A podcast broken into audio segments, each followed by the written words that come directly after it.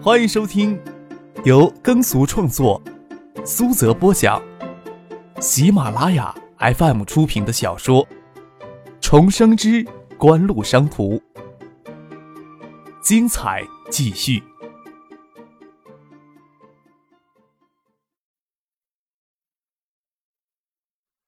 第七百六十八集。张克听他们在那里高谈阔论，也只当是喝咖啡的佐料。胡星星、陈勇虽然有些怵张克，但是心里还是有些不服气，也有心炫耀。听他们在那里谈论，张克倒是知道胡星星、陈勇他们在海硕科技借壳上市之前，就大量买入了当时 SST 思源制药的股票，计算涨幅已经累积了七倍之多。看着胡星星与陈勇一脸得意与炫耀，张克心里暗叹：年轻人就是轻浮。竟然这么随便的将这么重要的消息泄露给对手知道，只怕日后连死都不知道怎么死的。张可能猜到林雪、严文界与胡宗庆有权钱交易，但是这种事情抓到把柄不容易。即使有许多阴损的招数，但是在双方都没有彻底撕破脸的情况下，不能是锦湖主动去破坏界势的政治势力的平衡。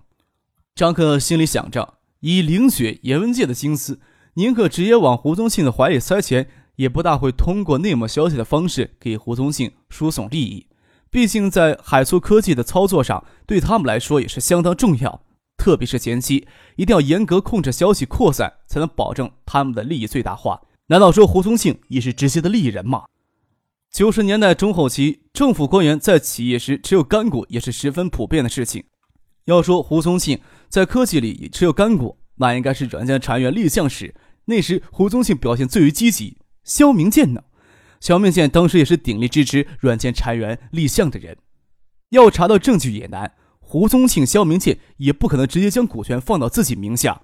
张可眉头轻拧着，身子偏过来，看到胡金星胸前别着创意实习经理的名牌，想着胡金星会不会借机进入海硕科技或者经典地产或者红信系的企业工作呢？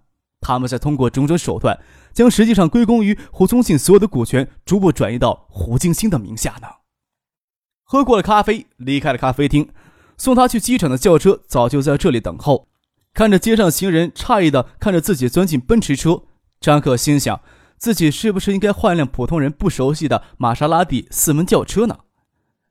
香港大学中秋与国庆节都有一天的假期，加上双休，虽然不比内地的黄金周七天长假，也算是相当不错了。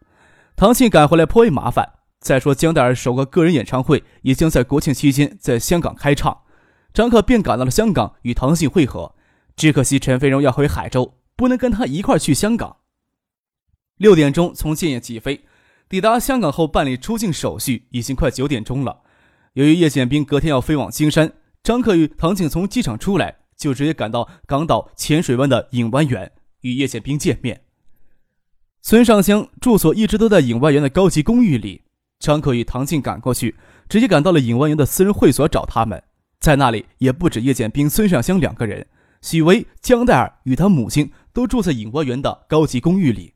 在张可与唐静赶来之前，他们也在会所里喝酒聊天。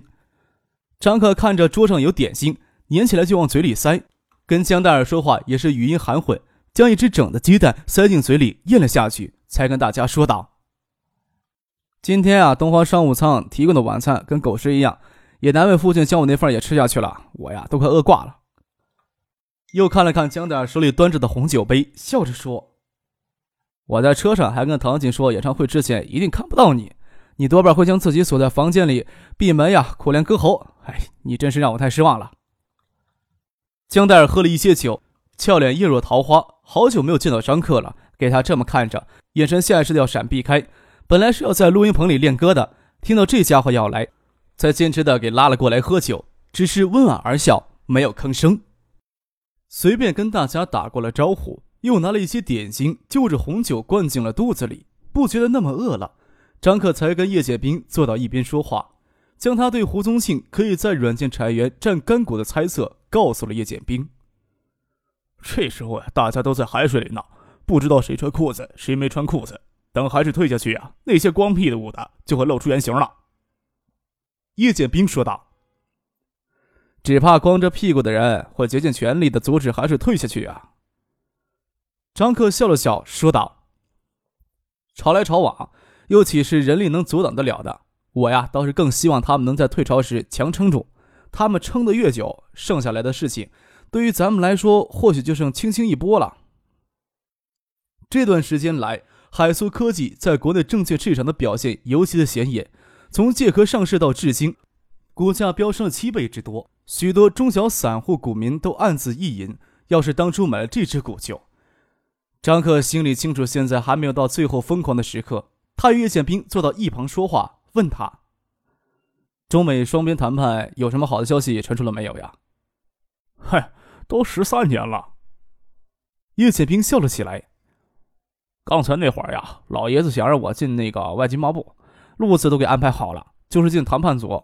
这时候想想真是后怕，要是一脚踩下去啊，要在一件事上折腾十三年，那人生不是悲哀到极点了？需要那么夸张吗？熬到现在不要。张克笑了起来。一九八六年，中国正式提出恢复中国在关贸总协定中的缔约国地位的申请，无数次的谈判，整整过去了十三年。关贸总协定也于一九九五年给世界贸易组织所取代，之前叫入关，现在叫入世。抗战呀，才八年，入世倒腾有十三年了。我看吧，现在谈曙光还早呢。中美双边关系谈判说崩就崩，随便弄点小摩擦就会停下来重新谈判。二叔他老人家里心里一点都没点儿。当然了，中央的决心也很大，决心越大，谈判时跟美国敲诈的可能性也越高呀。凡事啊都有好的一面，时机敏感，美国当局对德一向中金卫星转让技术的审查条件就有可能放宽了。张克说道：“谈判顺利的话，越能签最终的双边贸易协议，对空投在线来说，绝对要算好消息了。要是可能，全球音乐在线的股权转让可以拖到中美达成双边关系之后再进行，咱们这边能掌握更多的主动权。”叶剑兵说道：“嗯。”张克点点头。在他的印象里，中美两国今年年底会达成双边协议，但是他没有信心历史还会不会遵循既定的轨迹。锦湖之前与德仪草签的零点二五、零点一八微米的元晶制成技术转让协议，已经影响到了中美双边关系的谈判。中方谈判组甚至敦促美国当局尽快通过对技术转让协议的审查。中美能否顺利的达成双边关系，将是中国进入世贸组织最关键的一步。也将是标志性的一步，影响巨大而且深刻。张可记得，在中美谈判组宣布达成双边协议的次日，欧美、香港主要海外证券市场的中国概念股一齐暴涨，这股子浪潮也迅速影响到了国内的股市，使得国内新科技题材的股票迎来新一轮的疯狂，差不多也是最后的疯狂。当然，中美达成双边协议也不是什么偶然性的事件，给偶然事件影响到的可能性也不大。至少几乎还无力扭转中美经济关系的大局。时间上或许有偏差，张克还是相信中美两国会在年底达成双边协议的。影万园是香港浅水湾地区高档的酒店式公寓，五星级管理，配套设施齐全，又临近岛南的海滨风景区，多为海外公司企业员工租住的地方。也有香港的富有人家会暂时租住，只不过为数不多。亚洲金融危机对香港的经济，特别是房地产，还是有很大影响的。到现在也没有完全恢复过来。尹万元为了改善财务状况，又将一部分的公寓拿出来当普通的五星级酒店来运营。会所位于尹万源公寓十八楼，这里的会所也是只为尹万源的住客才有资格进来。张可他们就在会所大厅的角落里喝酒聊天，可以望着夜色下陷入黑暗的海水，闪着银币似的波光。大厅里很安静。没有嘈杂的音乐，张克挨着窗边而坐，能够听得见海水的响声，能感觉到大厅入口方向光线暗了暗。张克抬头看了过去，走进来七八个人，都是二十多岁的青年，身材高大，很健壮。又觉得有三四个人还有些脸熟，却想不起来他们是谁。那群人站在入口朝大厅里看了一圈，大概是远远看到了唐静与江黛儿等人秀色可餐。偌大的大厅里也没有多少人。他们还是朝着张克他们旁边的座位走了过来，坐下来后，争先恐后的招呼侍应生拿酒水单过来，嗓门很大，笑闹时颇无顾忌，让张克与叶剑兵看了连连皱眉。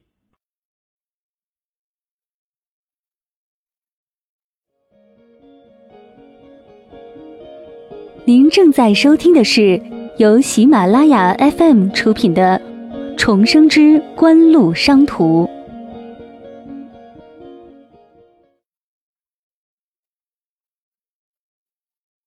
听他们在那里高谈阔论的内容，张克就想到为什么会觉得他们脸熟了。原来他们都是正在在深圳罗湖集训的男子足球国家队的一线队员，也就是国内所谓的足球明星大腕儿。国庆节即将到来，香港康体发展局邀请男足到香港来与香港队进行一场友谊赛。张可虽然对国内足球漠不关心，对于国内整天几个给媒体追捧的足球明星，还是从电视或者报纸上看到过几眼。妈的，邀请咱们到香港来，给当猴子耍给他们看，看看给咱们吃什么破玩意儿，以为八菜一汤就能将我们当叫花子打发了？夜里的活动出来还要咱们自己掏钱。有个剃平头、年纪稍大的青年，身体肆意的舒展开，双手放到沙发靠背上，看他的姿态，都不知道说他是坐在座位上还是躺在座位上。哎，兄弟们，明天可别脚下留情，要狠狠灌他娘的十里八里球！让他们看看谁才是猴子。张可记得这个坐不像坐、躺不像躺的家伙姓单，好像是上海地方俱乐部的队长，经常给入选到国家队，算是国内最大腕的足球明星之一了。见他这副德行，张可撇着嘴跟叶宪兵低声说道：“就这些人的德行呀！杨云呐还跟我说，借用国家队给 D 系列做广告代言呢，还说爱达集团也可以赞助成立一家足球俱乐部。五棵柳体育场到赛季时。”不是每周都会有足球赛，我让他每场都看，才看了四场就给我低头认错了。哈，你真凶残了！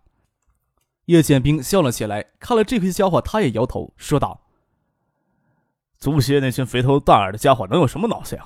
毛病啊都是给惯出来的。”那个姓单的双臂耷拉着沙发靠背上，手还在沙发靠背上夸张的动着。孙建香就坐在他的身后，也不知道他是有意还是无意。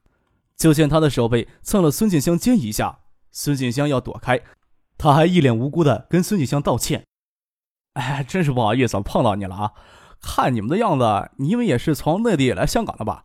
认识一下，大家做个朋友怎么样？我叫单志伟，你们今天晚上的开销我请了。”跟孙锦香搭讪说话，眼睛又往坐在对面的唐静、江黛儿脸上瞅。唐静娇媚如花，江黛儿戴着茶色眼镜，遮住了大半个脸。只是露出的脸颊肤白雪嫩，红唇娇艳，下颚曲线柔美，鼻梁秀直，即使看不清全貌，也能判断是个绝世美女。许巍脸型稍刚毅一些，却是个极漂亮的人儿。孙锦香气质如兰，这家伙的眼神直接将叶剑兵与张克两个大男人给忽略了。叶剑兵眉头微撇，朝坐的稍远的保镖瞥了两眼，意识他们中间过来一个人，告诫这些家伙安分守己一些。一名保安走了过来，拍了拍单志伟的肩膀。请不要骚扰其他客人。怎么了？怎么叫骚扰了？遇见老乡还不能亲热一下呀？单志伟只当穿的整齐长袖衬衫扣扣子到喉结的保镖是会所里的工作人员，不耐烦的教训起来，跑过来惹毛他的保镖又指着孙静香嚷嚷道：“哎，你问问他们，我又没有骚扰他们呀？不小心碰了一下，我还跟他道歉来着，这就叫骚扰呀？我能不能告你骚扰我呀？”与他一起的另几名足球明星站起来帮腔。哎，你哪只眼睛看到我们骚扰别人了？还是怕我们没钱在这里消费啊？叶剑兵紧绷着就要站起来教训这些不长眼的家伙。张可忙抓住他的手，朝江黛儿努努嘴：“需要你亲自上了。要打架也要等到江黛儿走了以后。江黛儿首个个人演唱会后天就要在红馆举行，这时候可不能给无孔不入的香港狗仔队制造什么丑闻的机会。”叶剑兵想到江黛儿的个人演唱会也是孙建香这几年来的心血所在，不能随随便便就搞砸了，也只有先忍下这口气坐了下来，挥手让保镖回去，不要跟这些足球流氓纠缠。但是再坐下来也无趣了。叶剑兵看看张克，问道：“换地方？啊，那就换地方吧。”张克也看不惯这些国内足球明星的嘴脸，要真顺他的心意，走过去，每人抽了一下嘴巴。才能让他这些年的心理怨气给平了。孙锦香、江黛儿、唐静、许巍站起来就往外走。你你是江黛儿？靠窗坐的一个男足明星猛地认出戴茶色眼镜的江黛儿来，跟弹簧跳了起来，兴奋的喊：“哎，她就是江黛儿！你们看到没有？哎，这人就是比电视上漂亮。你玩的那个小明星跟他比是渣一样呀，这个才叫极品呢！你们怎么样要走了呀？我是你的歌迷啊，能不能陪我过来喝杯酒啊？江大儿低头不理，跟着孙锦香他们往外走。这边闹得不像话，会所的工作人员走过来要干涉，似乎认出这些人是内地赴港的足球明星。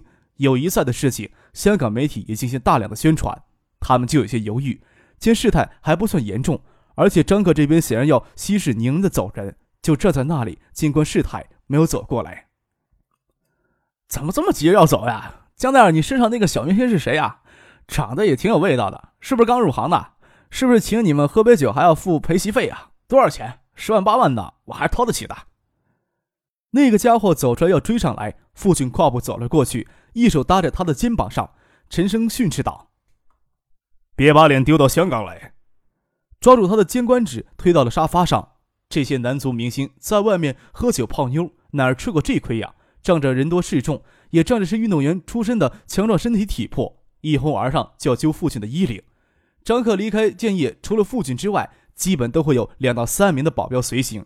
叶解兵也会有保镖随行。江代如今在香港人气很旺，倒不是担心安全，只是出去要带着保镖，以防给认出来之后，要保镖维持秩序，及时转移。张克他们坐在角落里说话，保镖们当然不会靠得太近，妨碍他们说话。这会儿见到要闹事儿，纷纷都拥了过来。他们要他妈敢先动手，给我敲掉他们的腿，看他们明天灌别人十球八球，还是别人灌他们。张克阴沉着脸，男足不争气，前尘往事里他都默默忍了十多年，这时候才不会给他们什么好脸色看。父亲抓住一个揪他衣领的人，听张克这么说，用力往外掰了掰，直到让那家伙嗷嗷叫痛。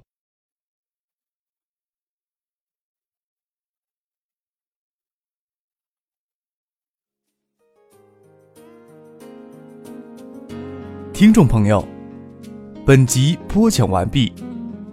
感谢您的收听。